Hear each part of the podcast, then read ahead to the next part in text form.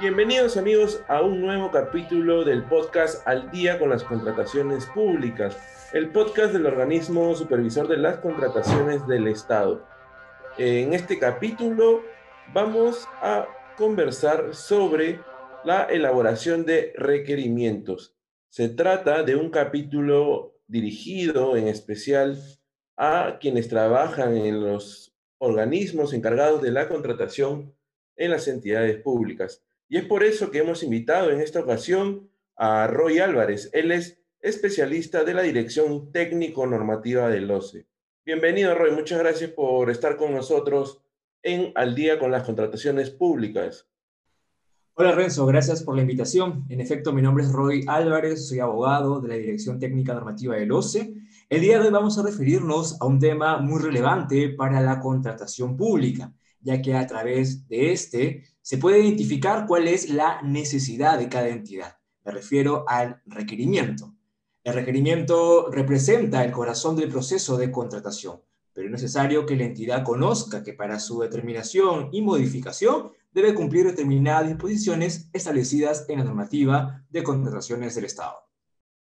Claro que sí. Bien, Roy. Ahora, eh, quisiera empezar preguntándote cómo se formula un requerimiento. Bien, el requerimiento se formula a partir de la necesidad del área usuaria de cada entidad. Esta necesidad debe encontrarse vinculada a las actividades que le corresponden según lo establecido en los instrumentos de gestión, como por ejemplo el plan operativo institucional.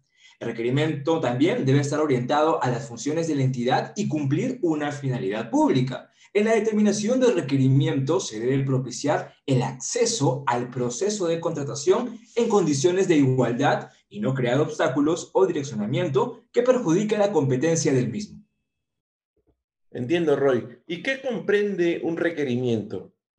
Bueno, cuando hablamos de los elementos que comprenden un requerimiento, podemos mencionar que en esencia el requerimiento, si bien es el pedido de un bien, servicio u obra que desarrolla las áreas usuarias, el requerimiento está conformado, por ejemplo, por las características técnicas. Las características técnicas están referidas al objeto, a lo que voy a contratar, al bien, servicio u obra. Cuando hablamos de bienes, nos referimos a las especificaciones técnicas. Cuando hablamos de servicios, a los términos de referencia. Y cuando nos referimos a obras, nos eh, mencionamos al expediente técnico de obra. Estos instrumentos van a detallar las características técnicas de nuestro requerimiento. Un segundo elemento de requerimiento está referido a los requisitos de calificación. Y los requisitos de calificación a diferencia de las características técnicas que estaban referidas al objeto, los requisitos de calificación están referidos al sujeto, a aquella persona que pretende ejecutar la prestación. Los requisitos de calificación son aquellas capacidades que el proveedor debe demostrar efectos de acreditar que puede cumplir el contrato. Y el tercer elemento del requerimiento vienen a ser las condiciones contractuales es decir, los elementos que van a referir a cómo se va a desarrollar la prestación, cuál será la garantía, cuál será el plazo de entrega, cuál será quizás las otras penalidades que se puedan aplicar en una necesidad. Esos elementos conforman el requerimiento. Bien, Roy. ¿Y quién es el encargado de formular el requerimiento?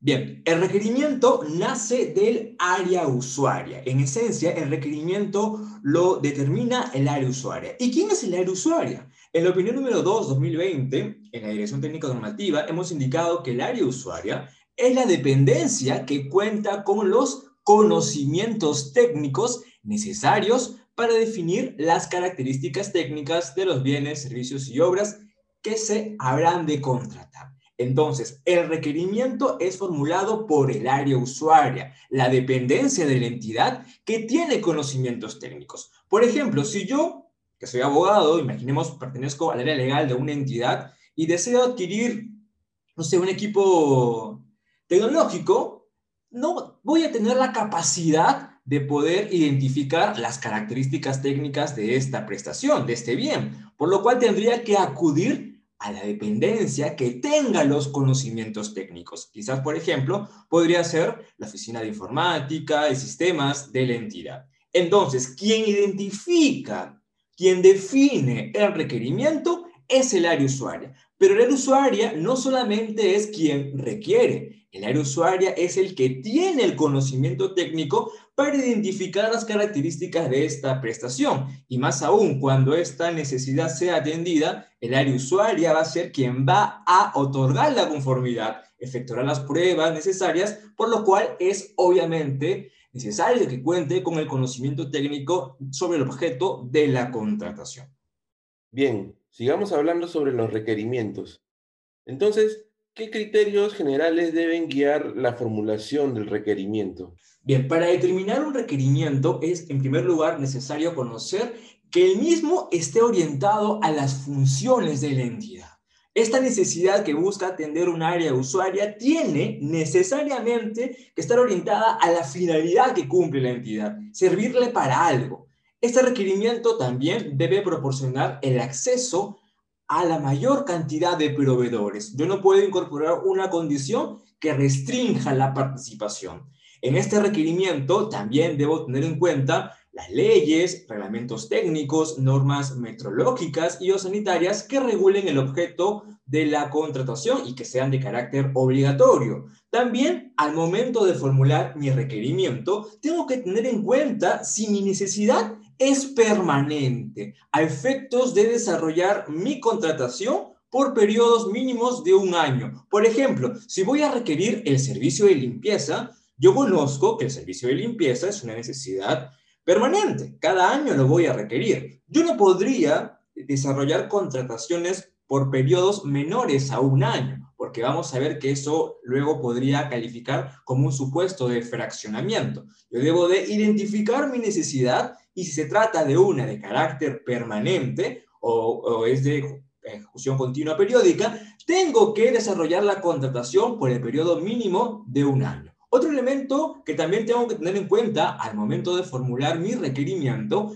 es identificar si el mismo requiere de prestaciones accesorias, es decir, si cuento con una prestación principal y eventualmente alguna otra prestación accesoria. ¿Qué elementos no debemos incorporar en el requerimiento? En el requerimiento no podemos hacer referencia a una marca, a una patente o alguna característica que oriente a un proveedor salvo que estemos frente a un procedimiento de estandarización o se trate de adquisición de material bibliográfico. Estos dos supuestos son los únicos que permitirían a la entidad poder orientar la contratación hacia determinado proveedor. Bajo alguno de supuestos distintos a estos, no podría incorporarse una marca, una orientación a determinado proveedor. Tampoco podemos dividir nuestras necesidades en contrataciones menores, porque podríamos estar por allí en un supuesto de fraccionamiento indebido. Muy bien, Roy. Y para ir finalizando, te quería consultar si es posible modificar el requerimiento. Sí, en efecto, es posible modificar el requerimiento, pero esta modificación siempre nace del área usuaria. El área que identifica el requerimiento, el área que elabora, formula el requerimiento, es la única autorizada a poder modificar. Y el requerimiento se va a poder modificar durante el proceso de contratación. Por ejemplo, cuando estamos en las actuaciones preparatorias y ya identifiqué mi necesidad y voy a raíz de una indagación de mercado a contrastar esta necesidad frente al mercado, es posible que el mercado me dé información que la entidad evalúe, que a través del área usuaria permita una modificación del requerimiento. En el procedimiento de selección también se puede modificar requerimiento, por ejemplo, cuando a raíz de una consulta u observación, alguno de los participantes cuestiona un elemento del requerimiento. Esta consulta o observación deberá ser comunicada al área usuaria para que ésta sea la que pueda modificar. Recuerden, solo puede modificarse un requerimiento si es que esta modificación proviene del área usuaria, el área que determinó la necesidad de contratación. Muy bien, Roy, muchas gracias por haber estado en esta edición de Al día con las contrataciones públicas, explicándonos más a detalle sobre los requerimientos y esperamos poder tenerte aquí en otra ocasión para seguir conversando sobre la ley de contrataciones del Estado. Claro, Renzo, eh, con mucho gusto estoy dispuesto a poder acompañarlos Gracias por la participación. Un saludo para todas las personas que siguen nuestros medios. Eh, con todo gusto, mi nombre es Roy Álvarez, estoy a su disposición. Gracias. Muy bien amigos, ha llegado el final del programa Al día con las contrataciones públicas. Por favor, no se olviden de seguirnos a través de las redes sociales, en Facebook, en Twitter, en LinkedIn, en Instagram y también en plataformas como YouTube y Spotify.